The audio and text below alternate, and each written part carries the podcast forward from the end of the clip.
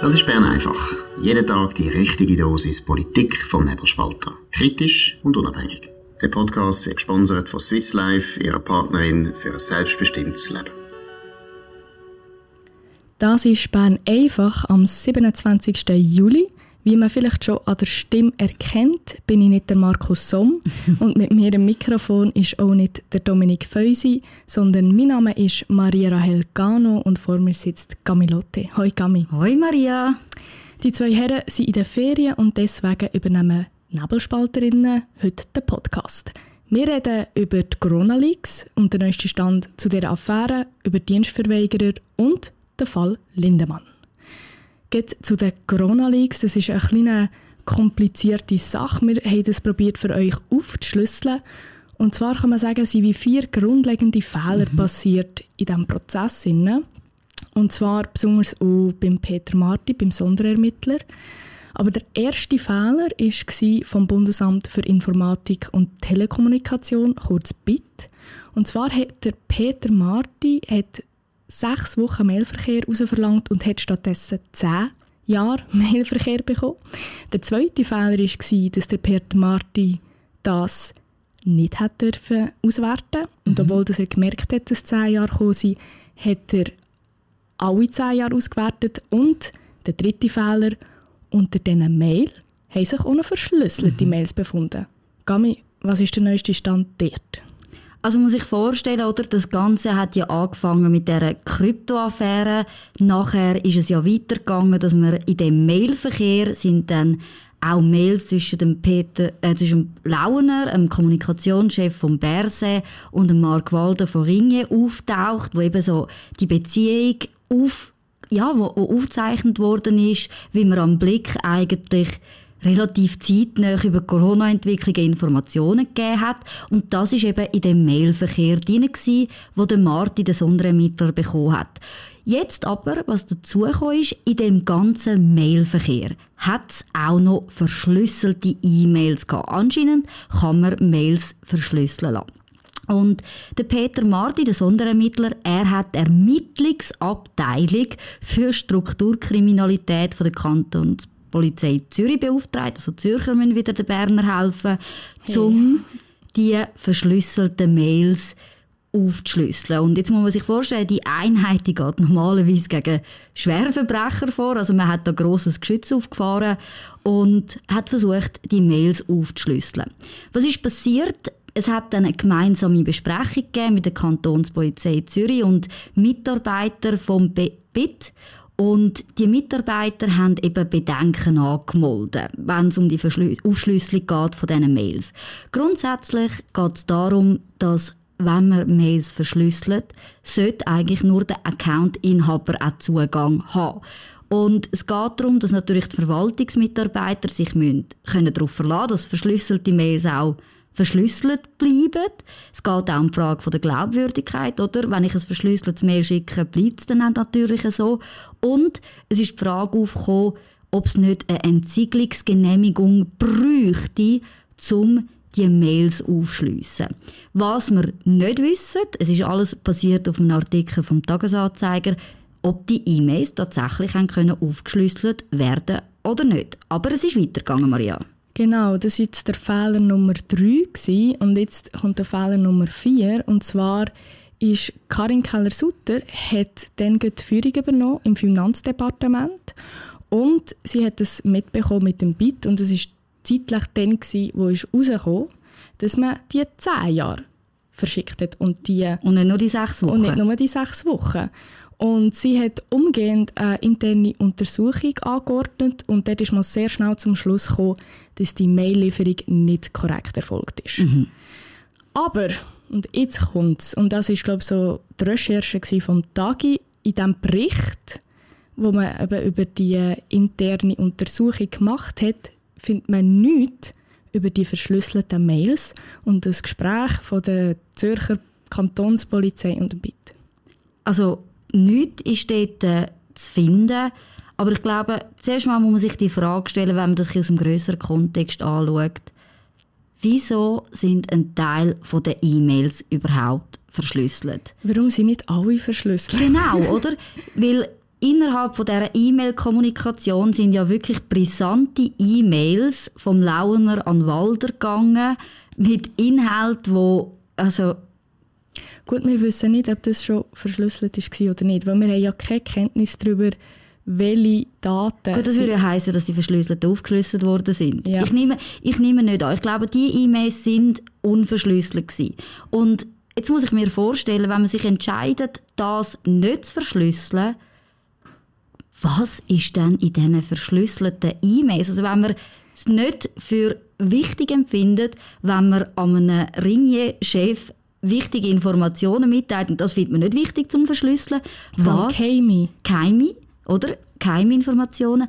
Was ist dann in diesen verschlüsselten E-Mails? Und das ist sicher eine brisante Frage, die wir gerne alle würden wissen Ja, und also was ich mich als nächstes gefragt habe, ist, was würde passieren mit dem Berse, wenn jetzt noch mehr Information würde rauskommen, eben durch die verschlüsselten E-Mails. Würde es ihm jetzt so nach dem Rücktritt, also nachdem dass er seinen Rücktritt bekannt gegeben hat, noch schaden? Oder würde da wieder glimpflich davon kommen? Das ist sicher die Frage, aber entscheidend ist ja, was jetzt für ein Urteil kommt. Wie das Ganze ist ja beim Zwangsmaßnahmengericht, wenn ich richtig bin, und dort wird über die ganze Geschichte entschieden und das könnte Folgen haben.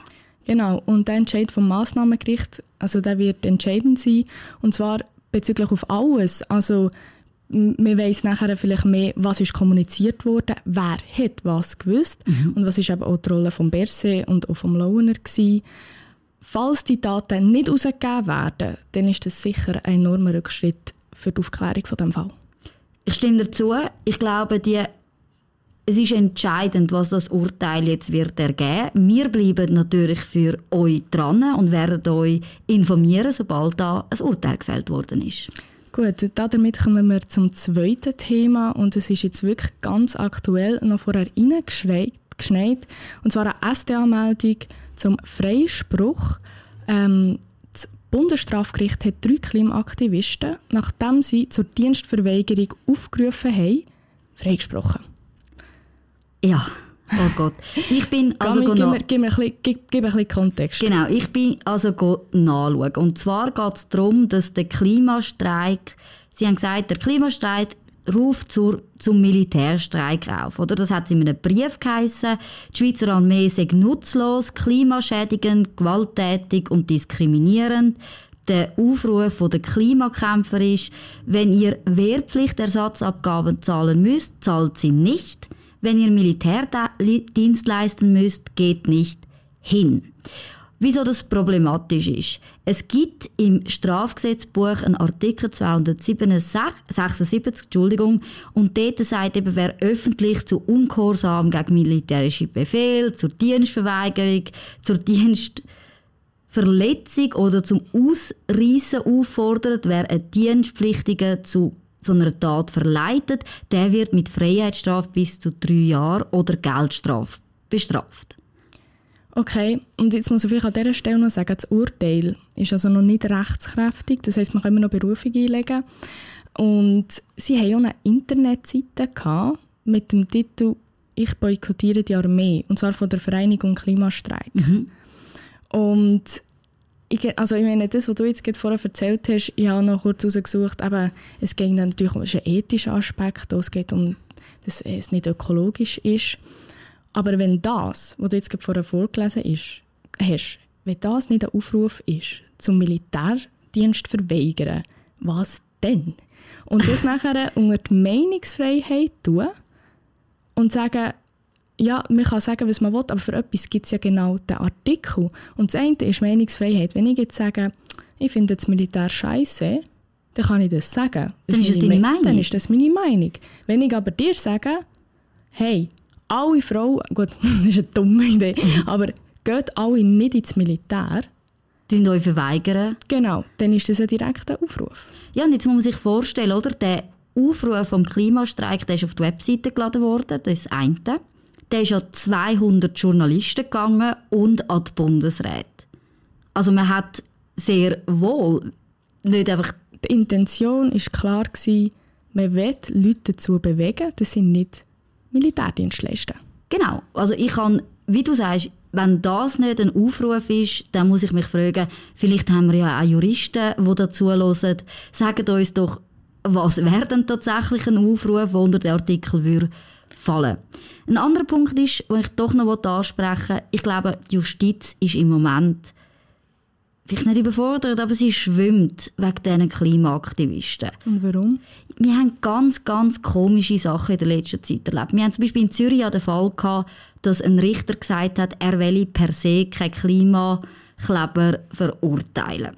Das ist mal das eine. Dem hat man nachher, dem hat man nachher die Fälle entziehen Dann haben wir zum Beispiel auch, ich glaube, CS oder UBS, wo ja belagert worden ist von Klimaaktivisten. Jetzt hat dann das Gericht gesagt, ja, das ist Notwehr gewesen, das dürfen wir machen. Also auch ganz wilde Erklärungen, auch mit dem Klimakleber, oder, wo der Verkehr behindert, dass man dann Urteile hat, die sagen, ja, das ist gar keine Nötigung gewesen, also das, das ist kein Problem anscheinend, wenn man das macht.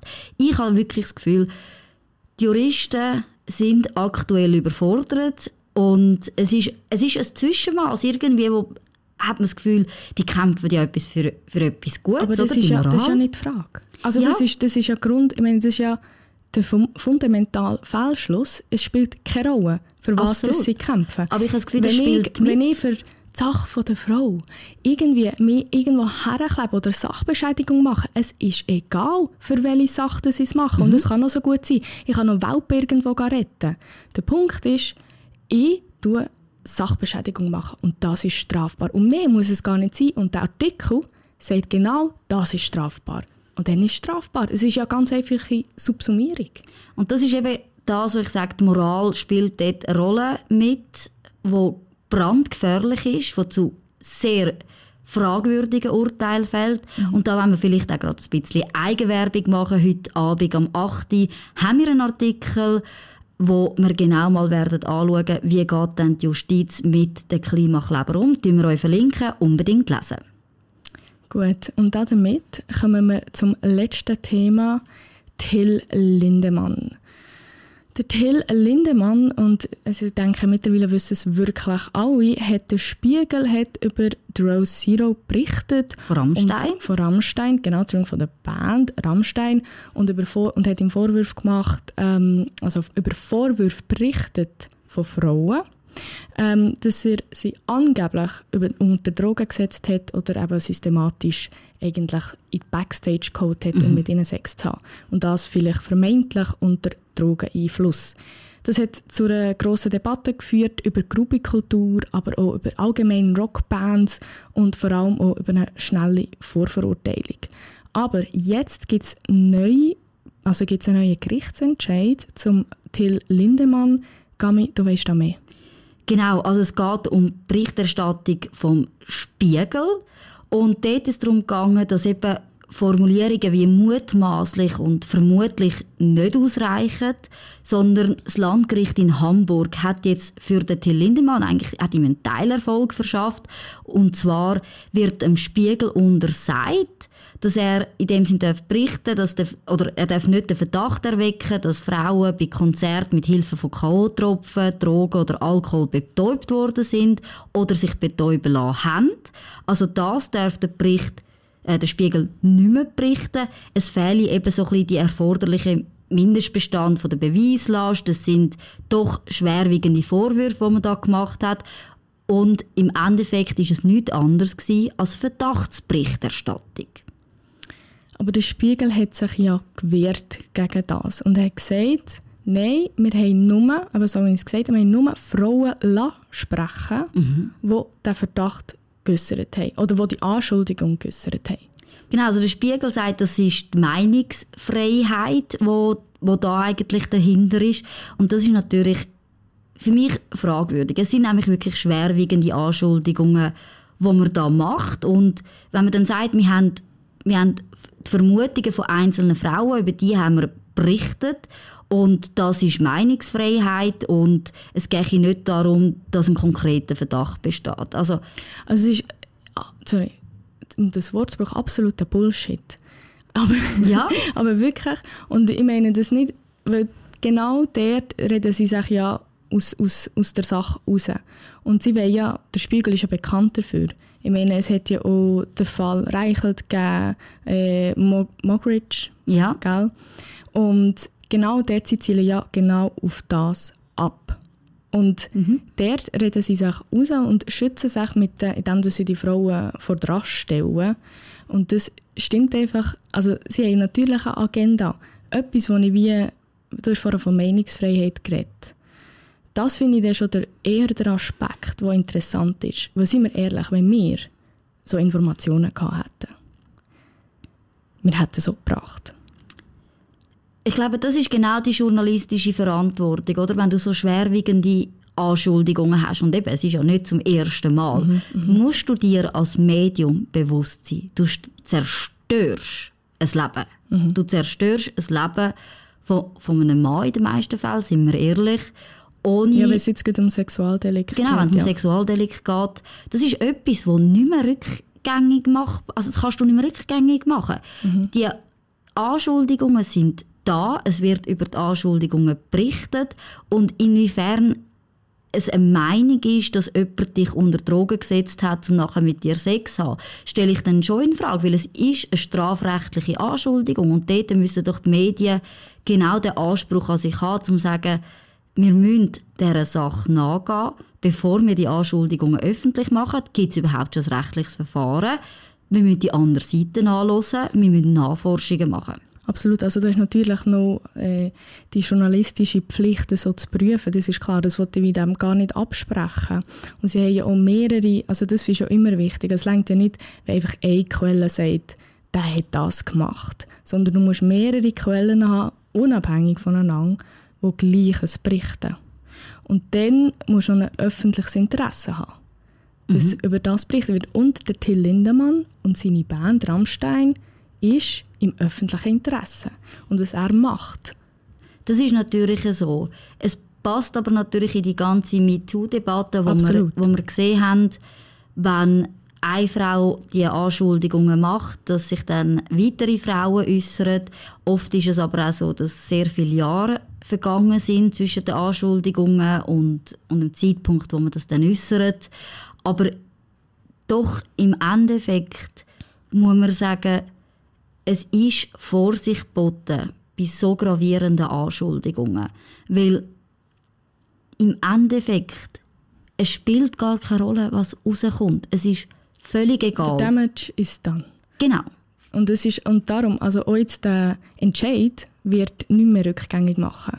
Wir haben es jetzt gesehen, äh, wie heißt der Schauspieler? Der Kevin Spacey Genau, ist der ist- auch gerade jetzt heute in der Zeitung gewesen. Genau, der ist ja freigesprochen worden von allen Vorwürfen. Genau, er, hat, er hat, ist eigentlich eins zu eins eine ähnliche Story oder es hat Anschuldigungen gegeben äh, wegen sexueller Übergriffe, wenn ich mich nicht täusche. Und es hat fatale Folgen für ihn gehabt. Ich meine, er ist ein, der zweifache Oscar-Preisträger Kevin Spacey hat dadurch bei Netflix seine Serie House of Cards verloren. Er ist von Netflix verklagt worden wegen dem. Und jetzt, heute, der Freispruch. Und es macht wie nicht mehr rückgängig. Er hat jetzt seine Karriere wegen dem nicht wieder. Ich glaube, ihm könnte ich es noch zutrauen, dass er ein Comeback schafft. Aber es ist ja so, der Schaden ist angerichtet und es ist einfach problematisch, dass wir den Sensationsjournalismus haben, wo nicht mehr bereit ist, die Recherchen zu machen, Zweifel auch Ja, als ja. solche zu benennen. Ich habe nicht das Gefühl, dass es die Recherche ist, wo das Problem ist. Jetzt wieder ihre Recherche schon gemacht, aber die Recherche war geframed. Gewesen. Und wenn du mit dem, also du, wenn du mit dieser These hineingehst, dass, dass der das gemacht hat, dann wirst du Leute finden, die genau das sagen. Aber du wirst auch Leute finden, die das Gegenteil behaupten. Aber du suchst halt nicht danach. Das ist ein ganz einfaches Prinzip. Und wir leben in einer Zeit, wo MeToo einen mega Aufschwung erlebt hat und was Trend ist, wenn man über so Sachen berichtet und so Sachen aufdeckt. Und das ist das Problem. Weil genau nach dem suchst und dann findest du es so. Wir können euch sagen, beim Nebelspalter gehen wir nicht so vor, sondern wenn wir Klicks suchen, haben wir gute Themen für euch und das ist vielleicht gerade der Moment für die Eigenwerbung. Morgen am 6. Uhr die neue Folge Nebelspalterinnen. Wir reden einerseits über den neuen Barbie-Film, ist absehbar gewesen, Und wir reden noch über Cannabis-Legalisierung, also morgen um 6 Uhr morgen einschalten. Das war es von unserer Seite. Vergesst uns nicht hoch zu bewerten, uns zu abonnieren und uns Fragen zu schicken oder Anmerkungen. Wir freuen uns über alles und wir hören uns morgen wieder um die gleiche Zeit auf dem gleichen Kanal. Das war Bern einfach, gesponsert von Swiss Life, ihrer Partnerin für ein selbstbestimmtes Leben.